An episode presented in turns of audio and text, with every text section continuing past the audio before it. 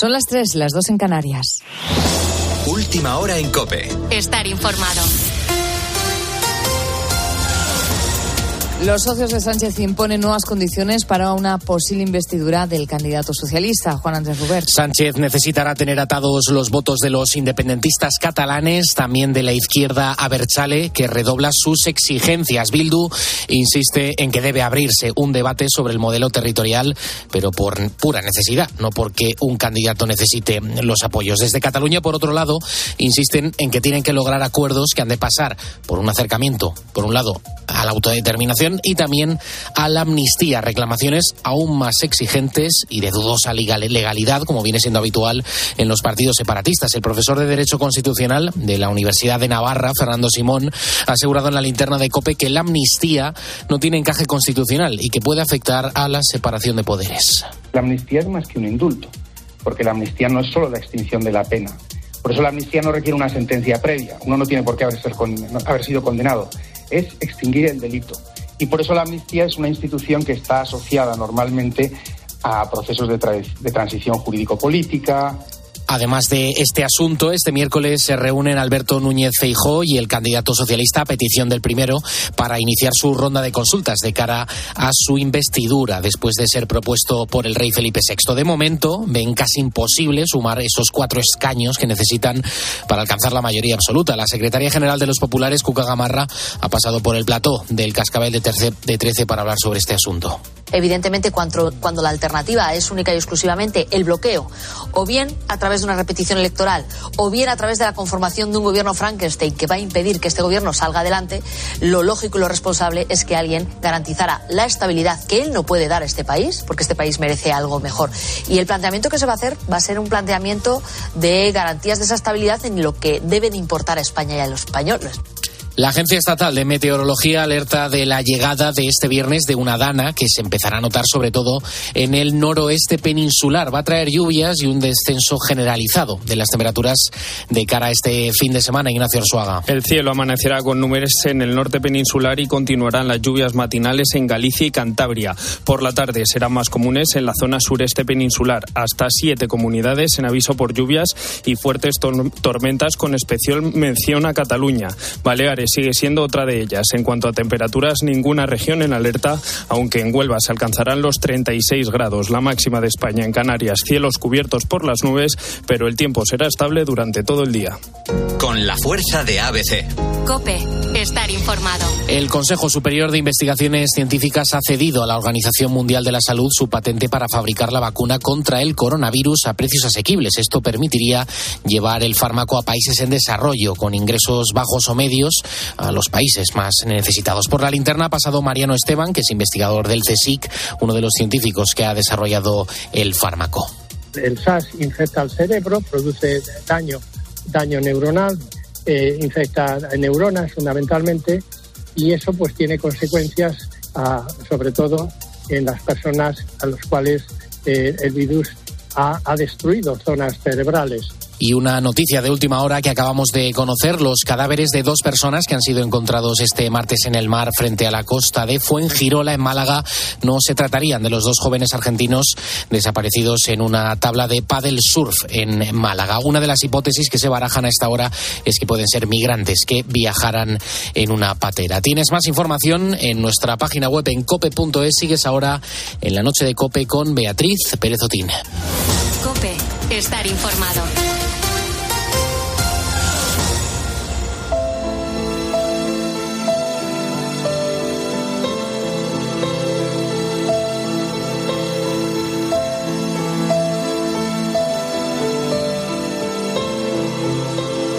Beatriz Pérez Otín. La noche. Cope, estar informado.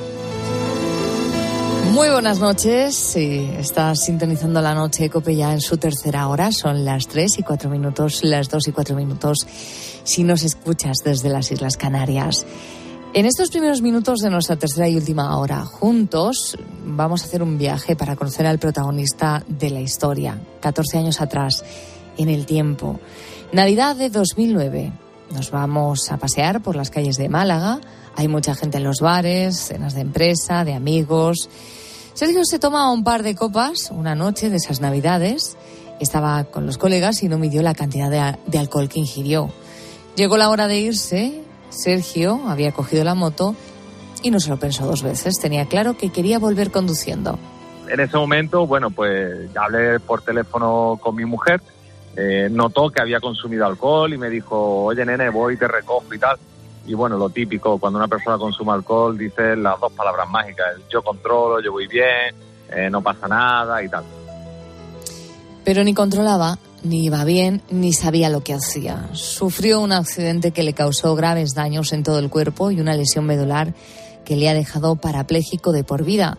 Sin embargo, esta desgracia no le ha impedido seguir con su vida. Ahora es delegado provincial en Málaga de Asleme, una asociación en la que se dedica a dar charlas para concienciar a las personas para que no hagan lo mismo que hizo él.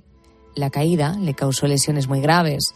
Se fracturó la pelvis, los brazos, tenía la tibia y el fémur por fuera de la pierna. Una imagen terrorífica que su mente ha borrado por completo. Yo no recuerdo nada, es verdad que había estado lloviendo, estaba el asfalto mojado, eh, era las diez y media de la noche y parece ser, según los testigos, los testigos, que yo me caí o parece ser que me mareé o algo y al caerme, bueno, pues salí despedido, no toqué el suelo y paré contra una farola. Y bueno, y lo peor de todo, que en ese momento no se vio, que era una lesión medular espinal que es totalmente irreversible. La gente que vio el accidente se paró para intentar ayudarle en lo que podía, llamaron a los servicios de emergencias. Sin embargo, un buen amigo, guardia civil de Sergio, que justo entraba a trabajar en ese momento, fue quien le mantuvo despierto. Es verdad que tuve la auténtica suerte de que una, un guardia civil de tráfico, Rafael Villalba, que pasaba por allí para empezar a trabajar, vio que había un siniestro de tráfico, se paró y bueno, eh, lo llevan en la sangre los, los, los guardias civiles y se paró y fue el primero que me atendió. Él nos conocemos desde pequeño y entonces me mantuvo con vida hasta que llegó el 061.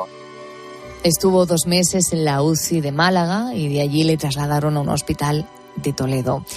Aquello fue un calvario para él, sobre todo a nivel mental. Imagínate, ese centro sanitario está especializado en lesiones medulares y allí se dio cuenta de lo que se le venía encima. El segundo mes es cuando ya viene lo, lo chungo de verdad, cuando te dices que bueno que puedes tener una lesión medular irreversible, donde te tienen que trasladar a un hospital que hay en Toledo, que es el Hospital Nacional de Parapléjicos de Toledo, y donde allí bueno pues estuve ingresado otros nueve meses, que ahí sí que bueno pues se te derrumba el mundo encima porque ya es cuando ves que te vas a quedar en una sierra y que la sierra va a ser tu compañera para toda la vida.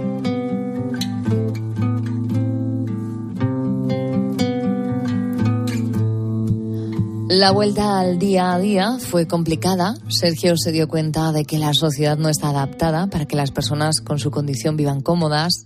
En los primeros meses se sentía perdido, creía que no encajaba pero todo esto cambió cuando encontró una nueva vocación, ayudando a otras personas que estaban en su misma situación. Poco a poco te vas dando cuenta de que puedes descubrir otro mundo totalmente diferente y también muy beneficioso. En mi caso fue el encontrar de poder dar charlas de educación vial, de prevención de siniestro de tráfico a través de, la asociación ALM y eso me reconfortó bastante y me ayudó a bueno poco a poco ir superando esto de, de la mejor manera posible, que es intentando ayudar a los demás. Lo más increíble de su historia, y es lo que dice ahora, que hoy en día es más feliz que entonces. Él trabajaba como autónomo y no tenía tiempo para disfrutar de su mujer ni de sus hijas. Ahora su trabajo es contar lo que le ocurrió y por qué le pasó. No le parece duro recordarlo todos los días porque lo que consigue con ello es mucho más valioso. Tengo fotos de mis niñas en el hospital y demás y, y, claro, puede pensar uno, hostia, qué duro, pero más, más, más, duro es no haberlo contado. Entonces digo, si, si esto que yo estoy contando, una persona lo ve y, y, y le llega, digo, estoy, estoy salvando una vida. Su accidente ocurrió hace 14 años, en el año 2009. La vida de Sergio, la de su familia y la de sus amigos cambió para siempre. Una lesión medular ha hecho que la silla de ruedas sea su acompañante de por vida. Pero a él pese a que parezca mentira, le ha hecho feliz, más feliz gracias a su trabajo, sabe que salva vidas y eso para Sergio vale más que nada. Oh, yeah. Mira niña, cómo te lo digo. Camina, cada fase tuya a mí me contamina. Mueve las caderas como gelatina, lindura divina. Te comería con pan y mantequilla, candela. Par de chupitos de romiel y velas. Una caja llena con mil primaveras que vienen, que vuelan. Solo quiero un poquito de tu vida entera, de tu vida entera. Y yo subo escalón a. Quiero tocar el cielo azul, el cielo azul.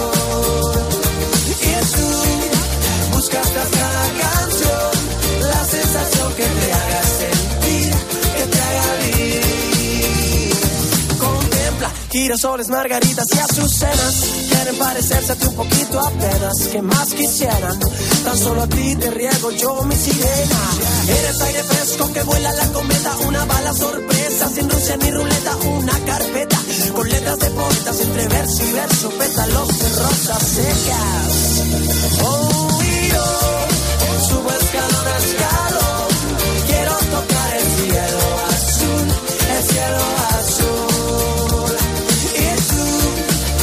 Son las 3 y 11 minutos de la madrugada, las 2 y 11 minutos si nos escuchas desde las Islas Canarias. Ya sabes que hoy te estamos preguntando qué significa la radio para ti.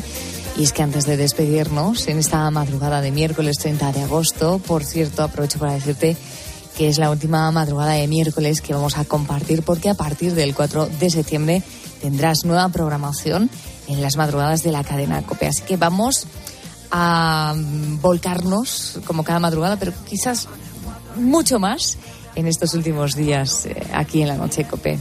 Eh, lo dicho, que durante estos años, estas últimas cinco temporadas que hemos compartido, ha habido muchas madrugadas y hemos estado unidos gracias al invento de la radio. Así que le hemos pedido al profesor José Luis Corral que nos hable de quién era Guillermo Marconi, que realizó la primera comunicación radiofónica transatlántica y fue quien pues registró este invento que ha tenido muchas manos y que nos va a contar antes de que nos despidamos a las 4 a las 3 en Canarias. Y nos estáis contando historias muy bonitas relacionadas con la radio. La verdad es que lo que hemos escuchado hasta ahora, Carlos Márquez, ha sido muy emocionante, ¿no? Sí, sí, sí, estamos teniendo mensajes muy, muy bonitos y todavía nos quedan unos cuantos mensajitos por, por escuchar y por leer, porque, bueno, pues esta madrugada estamos preguntando a nuestros buitos qué es lo que más les gusta de este medio de comunicación. Les estamos preguntando también, pues, oye, ¿qué es lo que menos? Que hay algún buito crítico que vamos a escuchar en un momentito y también nos encanta saber qué cosas no les gustan, que es muy, muy importante. Y también, pues, si nos escuchan a través de la aplicación de cope.es, eh, a través de internet, a través de la FM, de la TDT, todo eso les estamos preguntando y nos están llegando mensajes al 661 20 15 12, teléfono de WhatsApp de la noche de Cope y a través, por supuesto, de las redes sociales. Borja, desde Daimiel, nos escribe y dice, yo os empecé a oír ayer sin querer y me ha encantado. Pues mira, aquí Ay. tenemos, sí, efectivamente, Vaya. Borja, que ayer estábamos hablando, que era una persona que tenía, que tenía discapacidad, ayer que estábamos Qué bien. hablando de las, de las aceras, pues bueno, desde, desde Daimiel, ahí hemos ganado un oyente. Y ojo, que un poquito más... Hasta el último día, ¿eh? Hasta el último día. Hasta el último día aquí rascando. Pues ojo, porque Anderson eh, nos escribe desde Perú y dice: Yo escucho su programa todos los días y me hacen compañía en el trabajo. Saludos. Pues un saludo para toda la gente de, bueno, de, de fuera de España también que nos está escuchando. Iba a decir eh, Sudamérica, pero ya, todos aquellos que nos escuchan desde fuera de España, muchas gracias por acompañarnos, que ellos también nos hacen mucha compañía todas las madrugadas. Vamos con más buitos que nos escriben y que por suerte pues nos mandan mensajes muy bonitos. Vamos a escuchar a José Antonio el Camionero Paraca, a Isabel de Córdoba y a María de Lepe. ¿Qué es lo que más me gusta?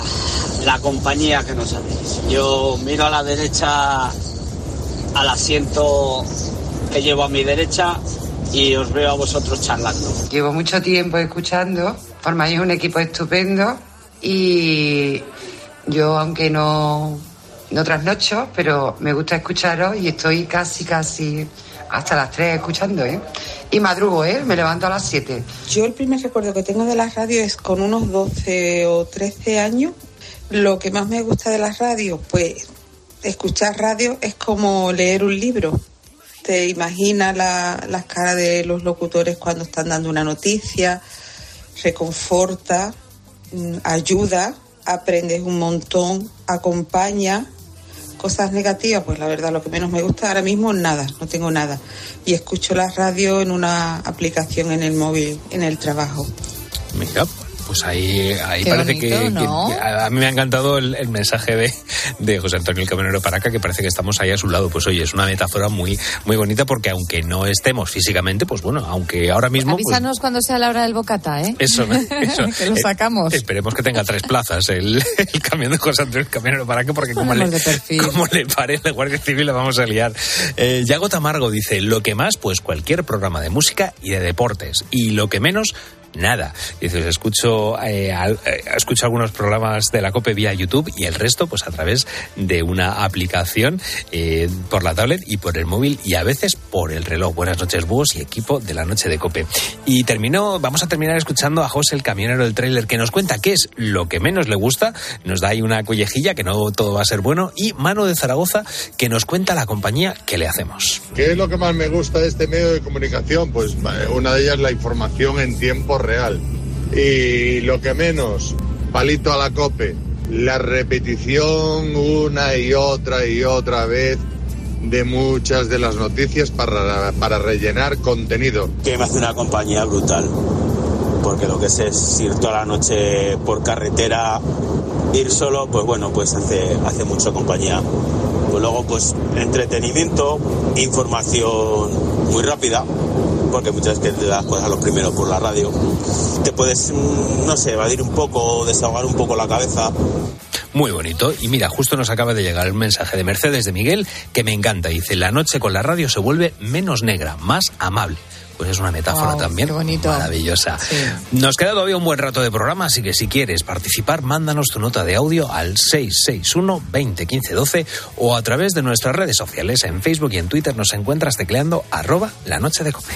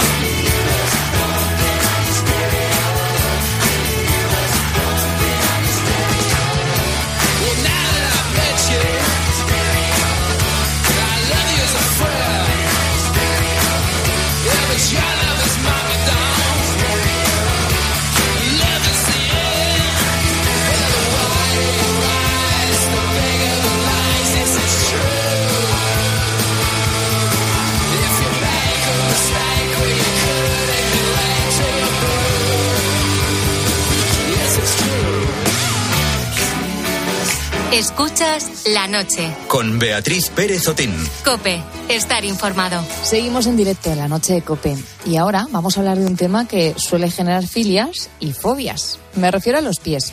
Independientemente de que te gusten o te produzcan rechazo, lo que nadie puede discutir es que es una parte o son una parte fundamental del cuerpo humano. Sobre ellos se sostiene nuestro cuerpo. Cuando tenemos algún problema en ellos, el resto del cuerpo se resiente, se descompensa. Y según un artículo de la revista muy interesante, pasamos 30 años de nuestra vida de pie. Así que fíjate si son importantes. Ahora toca hablar de quién los cuida, de los podólogos. Ellos son profesionales que conocen perfectamente cómo funcionan nuestros pies y qué problemas pueden generar, incluso en los pies más pequeños.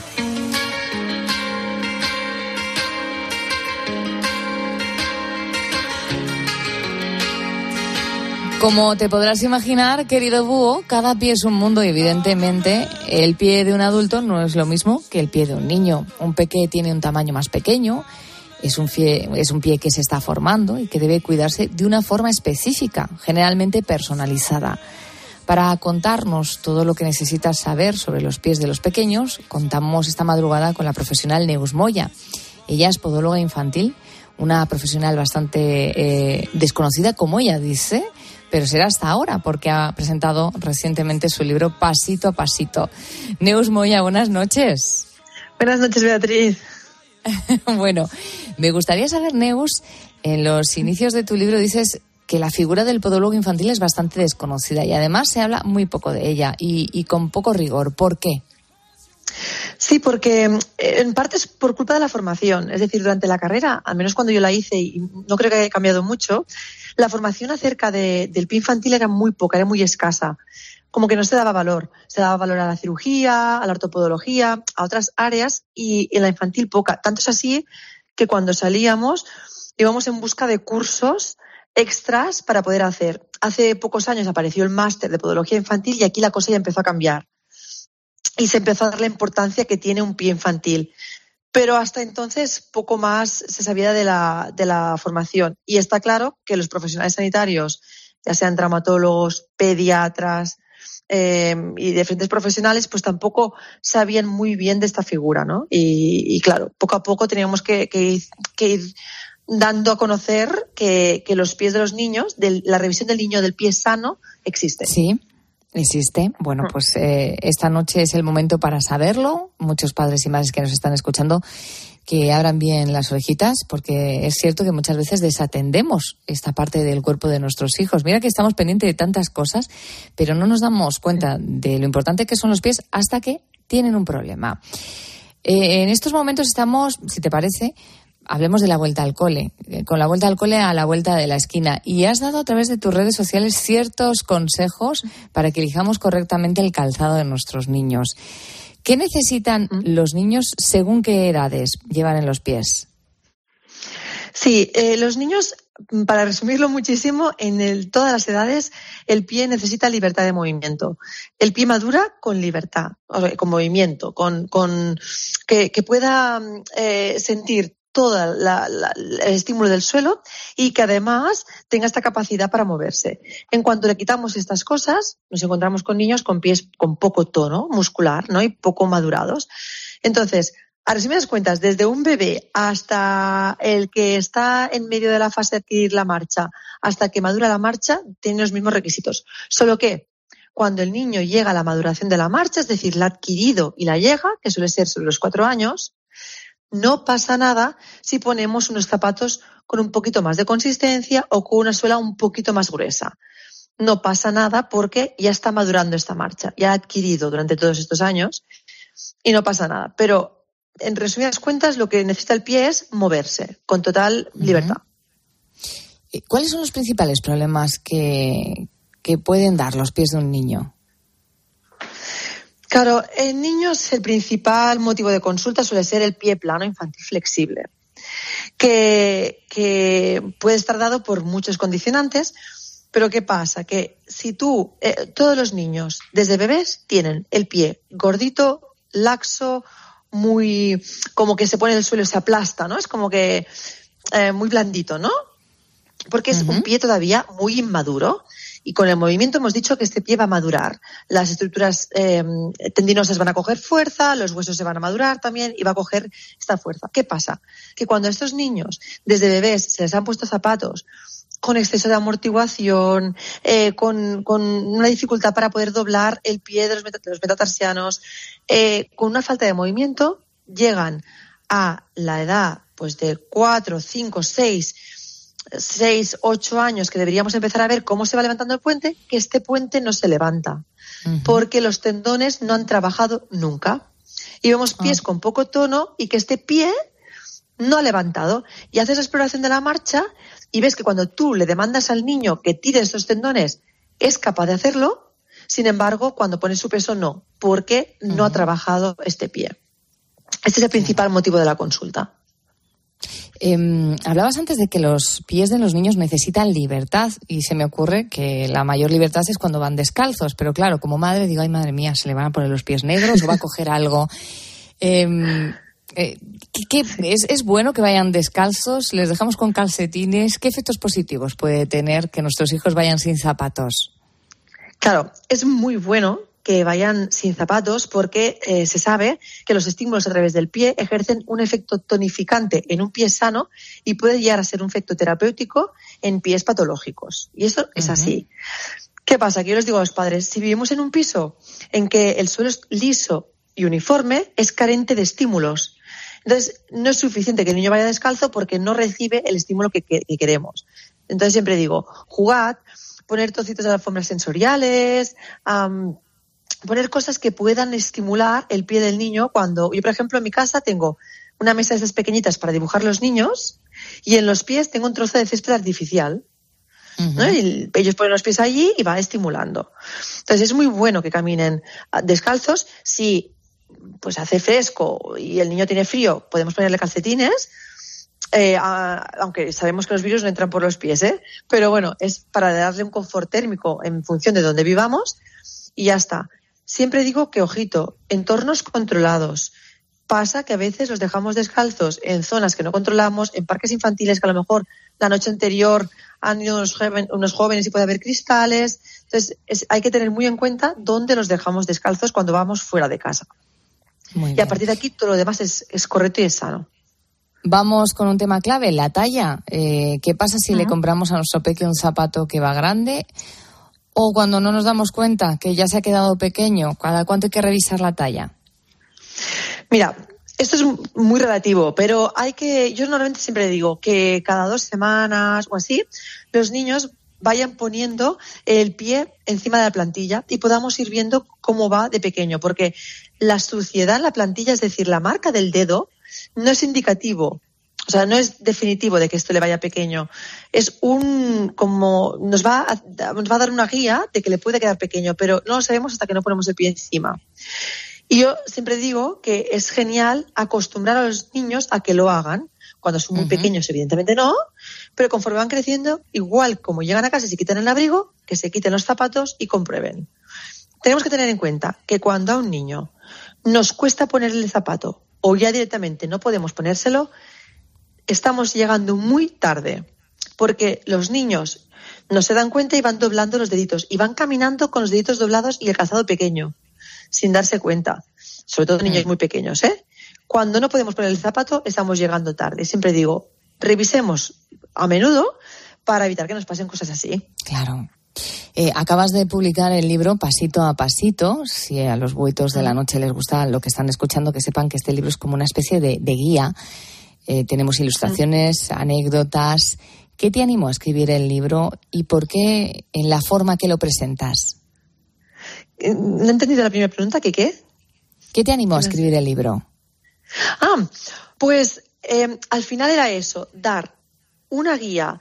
Lo que hemos dicho al principio, ¿no? Que los padres eh, no eran conscientes de la salud de los pies de los niños. Un día un padre me dijo, Jolín, has conseguido que me preocupe por un tema que es que nunca se me había pasado por la cabeza.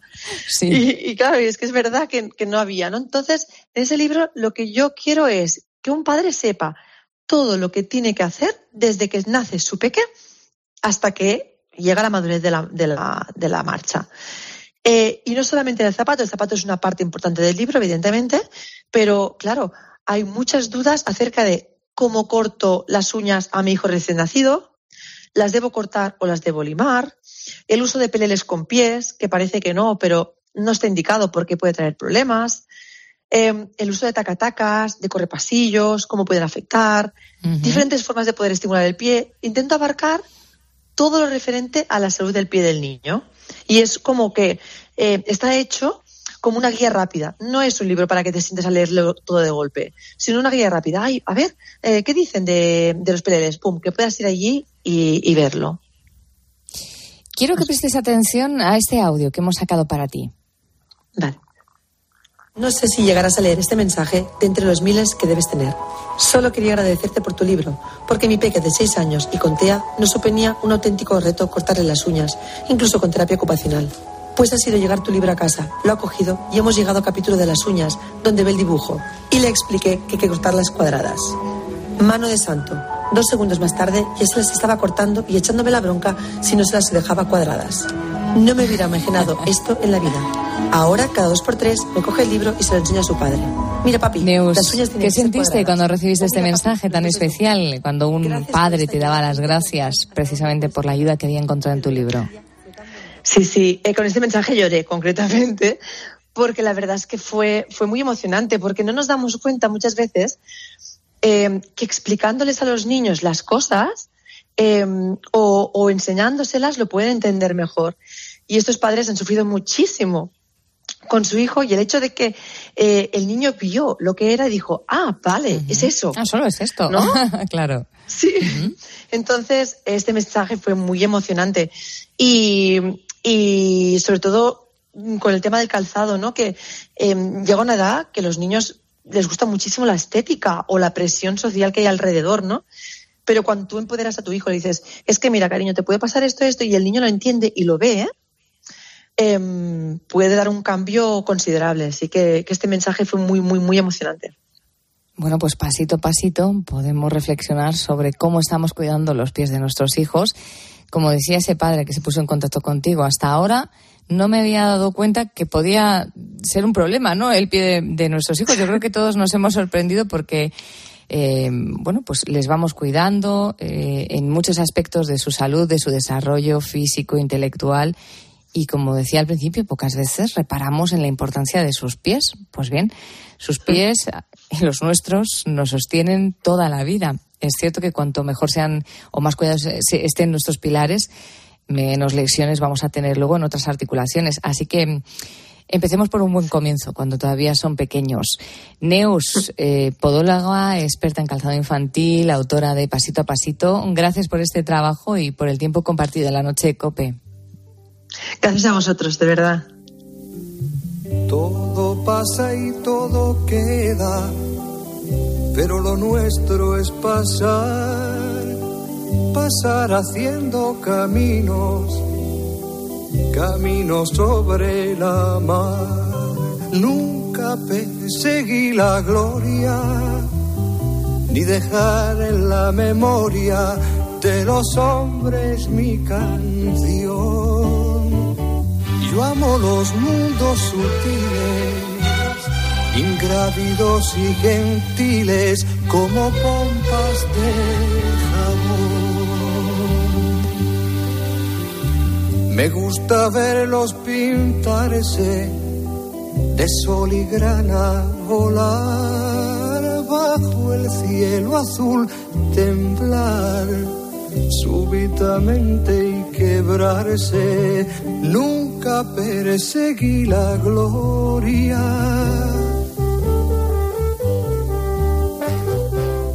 Caminante, son tus huellas el camino y nada más.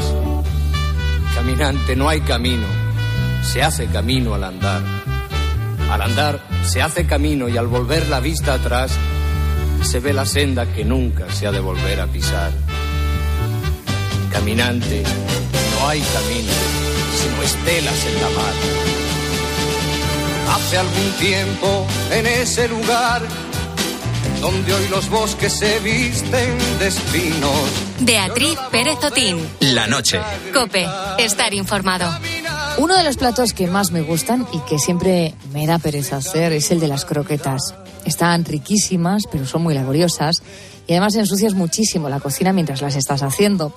Sin embargo, últimamente he descubierto varias recetas de croquetas que parecen muy fáciles de hacer y que además tienen ingredientes poco habituales. La encargada de hacer magia es nuestra amiga y colaboradora del programa, María Marín, que llega una semana más con una nueva receta de cenas para peques.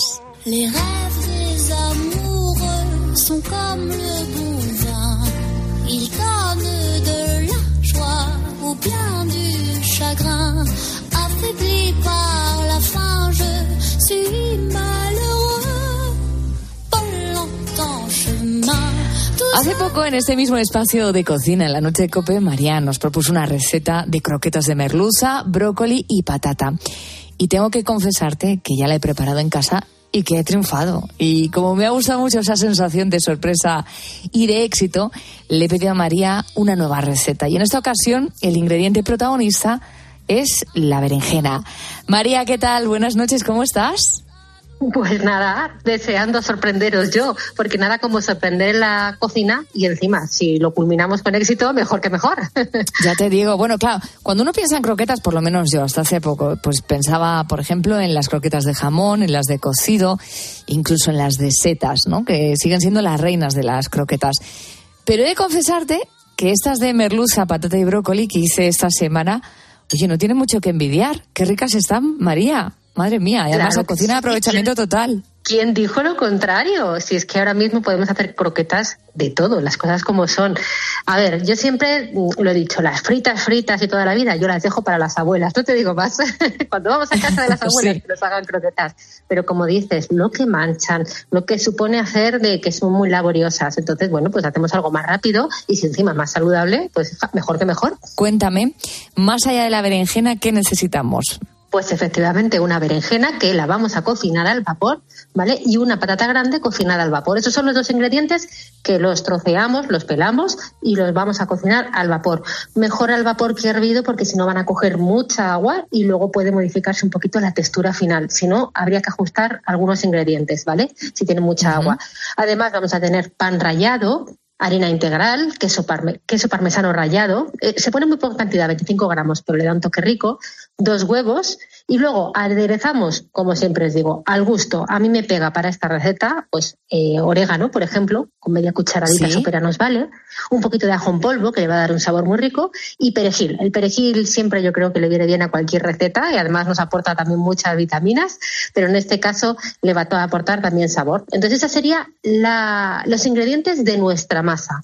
Una vez que tenemos las patatas y las berenjenas cocidas, solo tenemos que mezclar ingredientes. Ya está, así de fácil. Ajá. Bueno, sí, es sencillo. Por cierto, ¿lo del queso parmesano es por algo o podemos usar otro queso? Me gusta, fíjate, son 25 gramos, ¿no? En una masa de croquetas es muy poquita cantidad. Podéis incluso omitirlo y no ponerlo o poner otro queso. Parmesano, pues, porque tiene un sabor muy peculiar y le da un toque rico. También ayuda un poquito en la consistencia, pero lo dicho, no es imprescindible. Sí. He visto que las moldeas con cuchara, con mucha paciencia, y últimamente me salen, no sé si a ti también, anuncios de croqueteras que te, las hacen así como en serie. ¿Has tenido la oportunidad de probar una de ellas? Pues te reconozco que no, ¿eh? que ya estoy en una etapa de mi vida de cachivaches ya los justos porque no caben más en mi cocina. Las he hecho con dos cucharas, las sí las he visto a mi madre toda la vida hacer las croquetas y así las hago yo. Te pringas menos las manos y en, el fondo yo, eh, bueno, pues hago una ración comedida. Yo creo que esas croqueteras pueden ser para cuando haces eh, algo más o industrial o cantidades grandes para congelar. Entonces sí que te compensa, pero no deja de ser un aparato más a meter en los cajones de la cocina otro más. Y yo creo que llega un momento en el que hay que ver prioridades y que sí que no. Yo por el momento no he caído en ese. ¿eh? No me tientes, no me tientes. bueno, ya por último, ¿con qué vas a acompañar estas croquetas tan especiales de berenjena? Eh, ay, por cierto, Beatriz, que no se nos olvide que os he dado los ingredientes de la masa. Luego, para rebozar, ah. como todas las croquetas, vamos a poner huevo, pan rallado, ¿vale? y como en este caso no van a ir fritas, que no se nos olvide que para que sean saludables no las freímos, las vamos a hacer en la freidora de aire o en el horno, ponemos un poquito de aceite de oliva virgen o virgen extra en spray y así quedan más doraditas y crujientes. Y para acompañar, pues como tú dices, calcula unos 200 grados, porque la masa prácticamente ya está cocinada. Tenemos las berenjenas cocinadas, tenemos la patata cocinada. Lo que necesitamos es que se dore, sí que se cocine un poco, porque lleva harina, pero con 190-200 grados, eh, unos 15 minutillos podrían bastar. Vale, fenomenal. Y ya por último. El acompañamiento.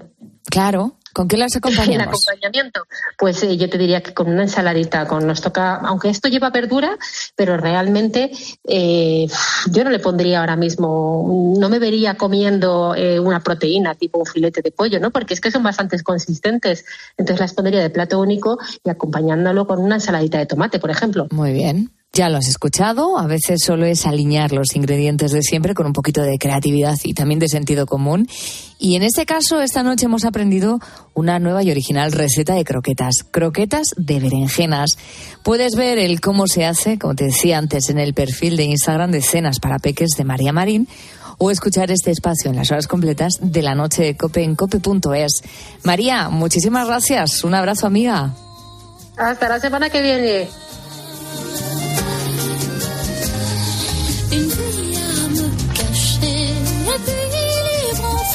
Beatriz Pérez Otín. La noche. Cope. Estar informado.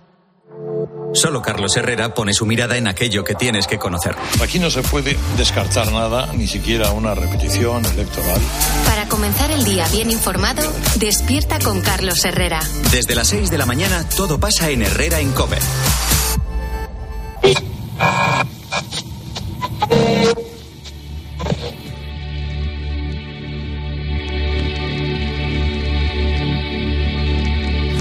Even they me now.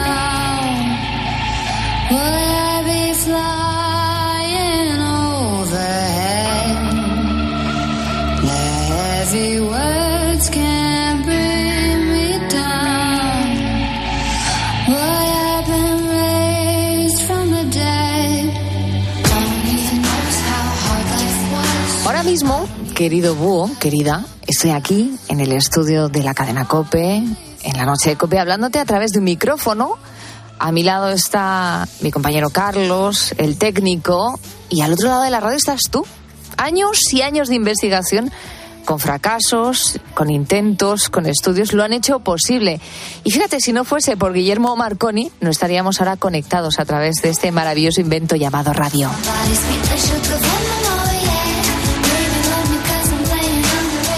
Fue a principios del siglo XX, concretamente en diciembre de 1901, cuando realizó la primera comunicación radiofónica transatlántica. Para saber más de lo que ha aportado Marconi, nos vamos a acercar a su figura y cómo su invento cambió nuestra historia. Quien lo hacer y nos va a guiar es el profesor de Historia y catedrático José Luis Corral, que un jueves más nos acompaña. ¿Qué tal, profesor? Muy buenas noches.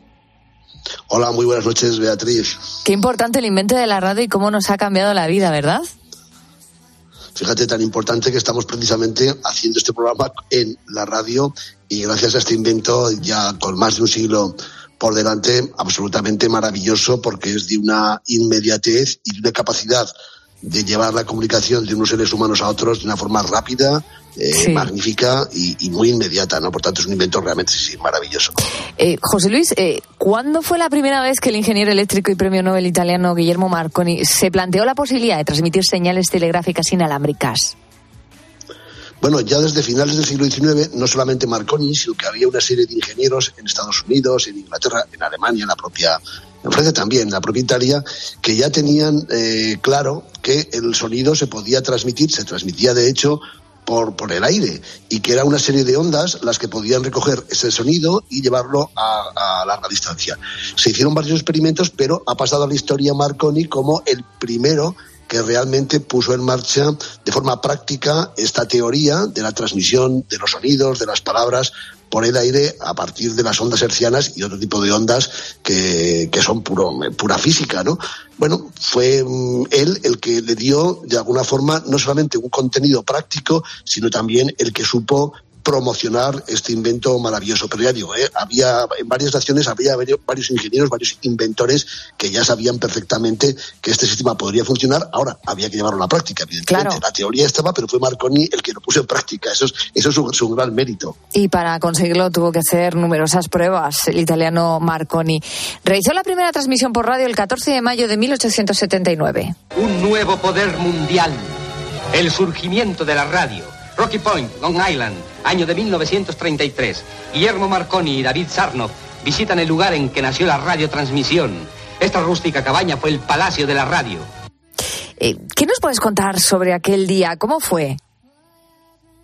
Bueno, eh, era muy difícil transmitir palabras tal y cual hoy en día entendemos, ¿no? Lo que estamos haciendo tú y yo, hablando a distancia eh, por telefonía, y después emitiéndolo por la radio. Lo que sabían perfectamente, ya se había inventado, era el, el signario Morse, el alfabeto, el alfabeto Morse, mediante una serie de puntos y rayas, es decir, de sonidos cortos y de sonidos largos que componían una serie de códigos de palabras. Se hizo precisamente utilizando el alfabeto Morse, a base de puntos y rayas, que componen una serie de letras, las letras del alfabeto, que era mucho más sencillo. Era mucho más sencillo transmitir un sonido breve, un punto, un sonido un poquito más largo, una raya, y combinando los puntos y, y rayas de la- que hacen letras, es decir, el alfabeto Morse, es como se empezaron a, a- a emitir estas primeras transmisiones de radio.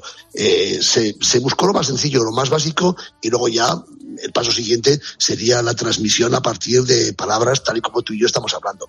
Pero la primera, las primeras transmisiones fueron utilizando este método tan sencillo el, eh, que ya se conocía en el telégrafo, pero claro, se hacía mediante hilos y por tanto para transmitir eh, un mensaje de un punto a otro había que, tende- eh, que tener un enorme a largas distancias pues los postes de, eh, los postes con, con los cables y a través de los cables. Pero la transmisión por el aire la transmisión por las ondas fue un avance extraordinario que permitió aplicar el alfabeto Morse a, a las ondas de, de radio y después ya las palabras a las ondas también de radio.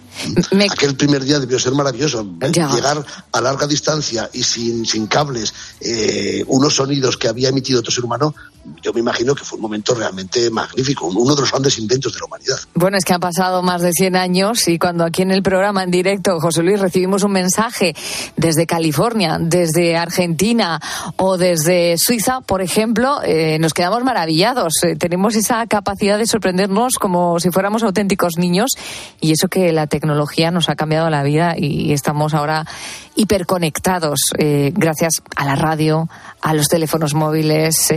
en fin, eh, a Marconi se- me consta que le pasó como a otros precursores, eh, impulsores del cambio eh, en- a lo largo de la historia de los tiempos, eh, que, que el, el gobierno italiano no demostró demasiado inte- interés por su invento y Marconi se tuvo que des- desplazar a otros países, Inglaterra, Estados Unidos, hasta que por fin le hicieron caso, ¿no?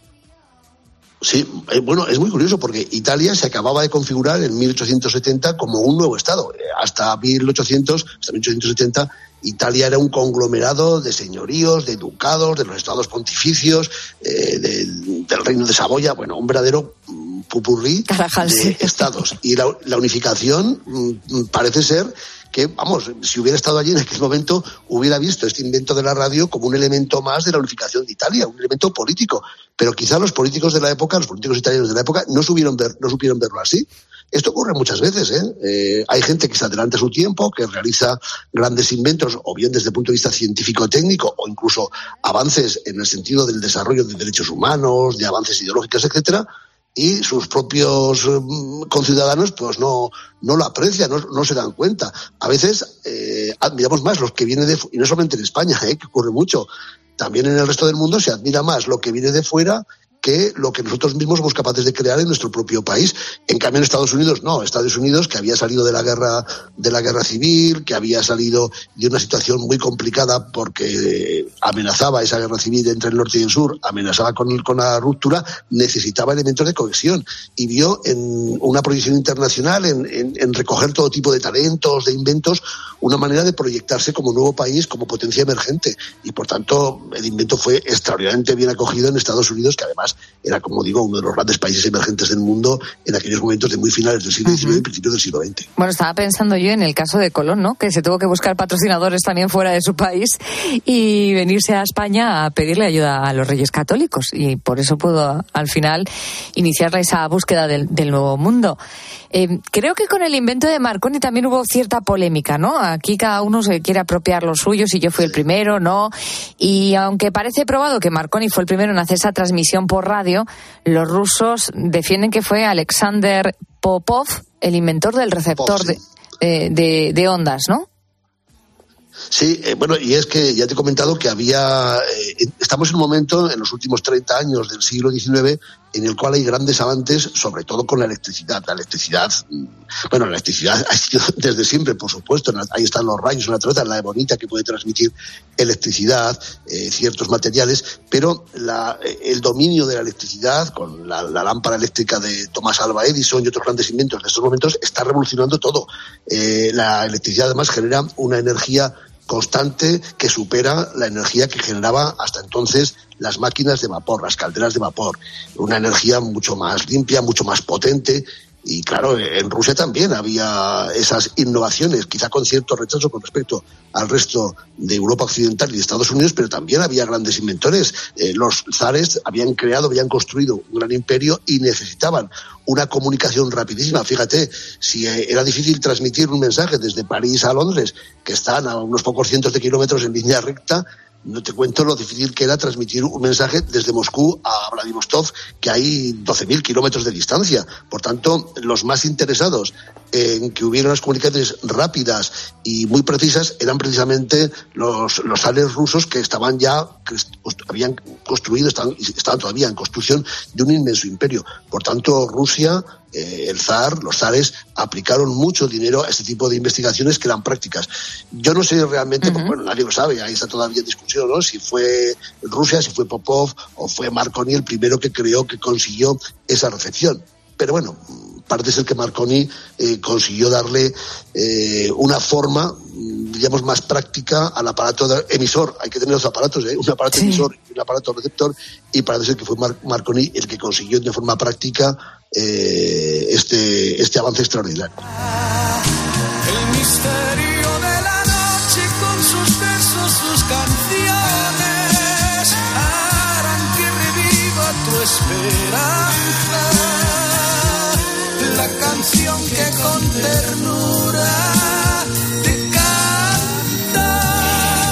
Estamos hablando con el profesor de Historia y catedrático José Luis Corral. Hoy nos acercamos a la figura de Marconi como inventor de la radio y a cómo la radio ha transformado nuestras vidas. Y no solo porque acercaba a distancias y servía como medio de comunicación, sino porque también ayudó a salvar vidas y fue fundamental en catástrofes como por ejemplo el naufragio del Titanic. ¿Qué supuso este invento en este, en este episodio de la historia del siglo XX? Bueno, pues supuso el que en 1912, cuando se produce la tragedia del, del Titanic, eh, el barco se hundió, en la- creo que son dos horas, dos horas y media lo que tardó en hundirse, y la gente que se pudo salvar con, los salvavidas, con las barcas eh, de, salva- de salvamento del barco, habían caído ah, en el Atlántico Norte a un agua que estaba absolutamente helada no muchos no murieron ahogados, murieron precisamente congelados, pero hubieran mucho- muerto muchos más si desde el Titanic no se hubieran emitido una serie de mensajes mediante la radio, mediante esa telegrafía sin hilos a los barcos que estaban por la zona y uno de ellos, que se llamaba el Carpatia, eh, llegó, recogió ese mensaje de, de radio y pudo ir a toda velocidad, a toda máquina, hacia el lugar donde estaban, estaban flotando los náufragos del Titanic. Y pudo recoger a mil y pico personas que de no haber sido por este invento, si hubieran, hubieran perecido muertos de frío, ya hubo muchos muertos, pero hubieran muerto muchísimos más, precisamente porque la comunicación ya era lo suficientemente avanzada gracias a la radio para poder transmitir ese mensaje, el famoso SOS, y este barco que recibió el mensaje pudo acudir a, a recoger a los náufragos. Por tanto, ese invento salvó en ese momento muchísimas vidas. Piensa, profesor, que gracias a catástrofes de esta magnitud como la del Titanic, eh, la población tomó conciencia de la importancia de la radio. pues lamentablemente a veces los seres humanos tomamos conciencia de las cosas, tomamos conciencia de lo importante cuando ocurren grandes catástrofes, ¿no? Cuando ocurren grandes epidemias nos damos cuenta de la importancia de las vacunas o de la medicina, cuando ocurre un gran incendio nos damos cuenta de la importancia de los bomberos y del sistema antiincendios. Y por supuesto que la gente se dio cuenta de que gracias a ese mensaje que habían emitido los telegrafistas eh, del Titanic se salvaron muchísimas vidas. Y se dieron cuenta que evidentemente era un invento que podía servir no solamente, que también, claro, para comunicarse los seres humanos muy rápidamente y muy eficazmente, sino para mm, lanzar mensajes de socorro, de petición de ayuda y que las asistencias, los auxiliares de sanitarios, por ejemplo, acudieran muy deprisa a esta llamada. Eso fue un caso triste porque ocurrió por una desgracia, pero práctico y muy evidente de que era un medio importantísimo para muchísimas cosas, entre otras también para salvar vidas en momentos muy, eh, muy determinados. Por ir concluyendo, Marconi nace en Bolonia en 1874. No asiste a la escuela hasta que cumple los 12 años y aún así, ¿qué inventó, no? La radio, la radio. Fue incluso galardonado con el Premio Nobel de Física. La radio de hoy es diferente.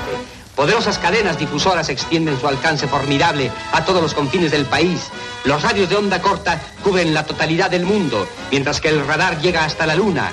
Ahora del radio nace la televisión y un futuro inmediato promete maravillas. Y hoy, con la ayuda del profesor José Luis Corral, la ponemos en valor. Aunque ya lo sabemos, profesor, porque aquí estamos comunicados cada madrugada gracias a la radio, este maravilloso invento.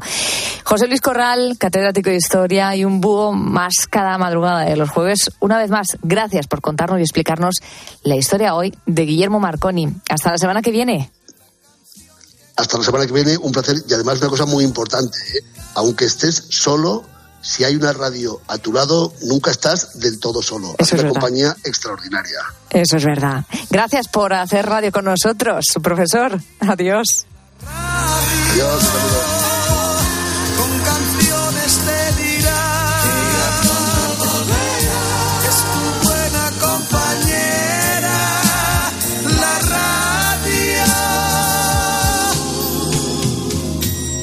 Beatriz Pérez Otín. La noche. Cope, estar informado. Súbeme la radio. Tráeme el alcohol. Súbeme la radio, que esta es mi canción. Siente el bajo que va subiendo. Tráeme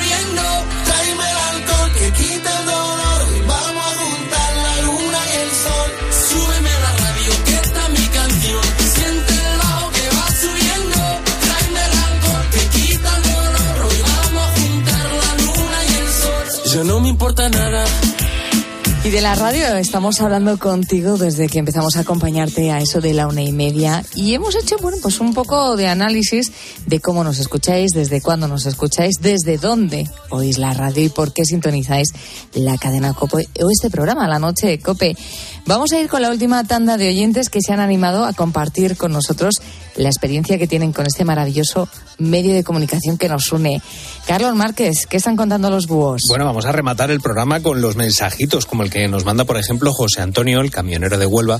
Dice, me hacéis mucha compañía en la cabina del camión. Dice, me entero de noticias importantes y de muchas cosas. Dice, no puedo conducir viendo la televisión, pero sí oyendo la radio. Vamos a escuchar a Rosa de Barcelona. Dice, bueno, todo le gusta de la radio. Ella enlaza un programa con, con otro y nunca apaga la radio. Ojo, pero no solo eso. Cuando veo la tele, dejo la radio encendida. Y tanto, es que le tengo que agradecer muchas cosas a la radio, muchísimas. A vosotros mucho, porque estoy muy contenta porque le acompañasteis tanto a mi madre cuando la tenía en casa que la cuidaba. Estaba siempre, nena, déjame, ponme la radio, ponme la cope, decía, porque en mi casa escuchábamos la cope siempre, continuo escuchando la cope. Pues qué mira, bonito mensaje, qué bonito recuerdo, ¿no? Mira qué bonito, mira qué bonito. Bonito también es el mensaje de, de Sito de Lorca. Bueno, bonito, pero, pero con cierto, bueno, cierta penilla que tiene, ¿no? Nos escribe Sito y dice, llevo todo el día llorando cada vez que os escucho despedidos de los colaboradores. Bueno, pues nada, que no se preocupe, que, que esto no es el final y que va a seguir habiendo un programa tremendísimo, eh, nada, a partir de, de la madrugada del martes que viene. No O sea se que- quedan huérfanos, No, no, no, eh, probablemente a muchos de estos colaboradores los sigan oyendo eh, y van a seguir disfrutando de las madrugadas y van a estar muy, muy bien acompañados. Que nadie Eh, llore y si llora alguien que Eso. sea de alegría, ¿eh? Que conste. Ahí nuestro sitio. Y vamos a terminar, vamos a terminar escuchando el mensaje que nos manda Cristina y Pedro Morón. Lo que más me gusta de la radio es su disponibilidad. La tengo todo el día puesta en la COPE, claro. Lo que más me gusta son los búhos, porque Ay. duermo muy mal y os tengo puesta toda la noche. Y, y siempre me llenáis los ratos de soledad y de, y de aburrimiento.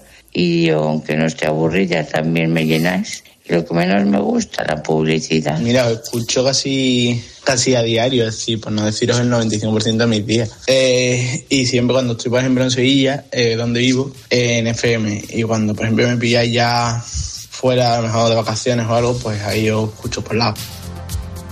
Me, me emociona escuchar a los búhos. Hombre, es Qué que, bonito. Que soñan unos cuantos años escuchándolos, ¿eh? Así que esto ya. Conociéndoles, bueno, pues por, por su voz, por el tono, sabiendo si están bien, mal, regular, celebrando sus alegrías, acompañándoles en las tristezas. Este medio es el medio de comunicación más cálido que hay y, y todavía sube más la temperatura si hablamos de la madrugada, donde nos unimos más y más. Es el homenaje que queríamos hacer a este medio de comunicación, a la radio, que nos hace conocer a gente maravillosa, oyentes maravillosos como son los buitos. Eh, Carlos Márquez, gracias por esta nueva madrugada, ya de miércoles. igualmente, querida. Empezamos ya a caminar en estas primeras horas del 30 de agosto. Aún la noche no se despide, será el próximo viernes, o sea que tendremos todavía muchas historias buenas que compartir con los oyentes. La radio sigue, la radio continúa, vamos a actualizar la información y ya sabes, a partir de las 4 después del boletín llega Beatriz Calderón dispuesta a poner las calles. Gracias, querido, querida, por dejarnos formar parte de tu vida en la noche.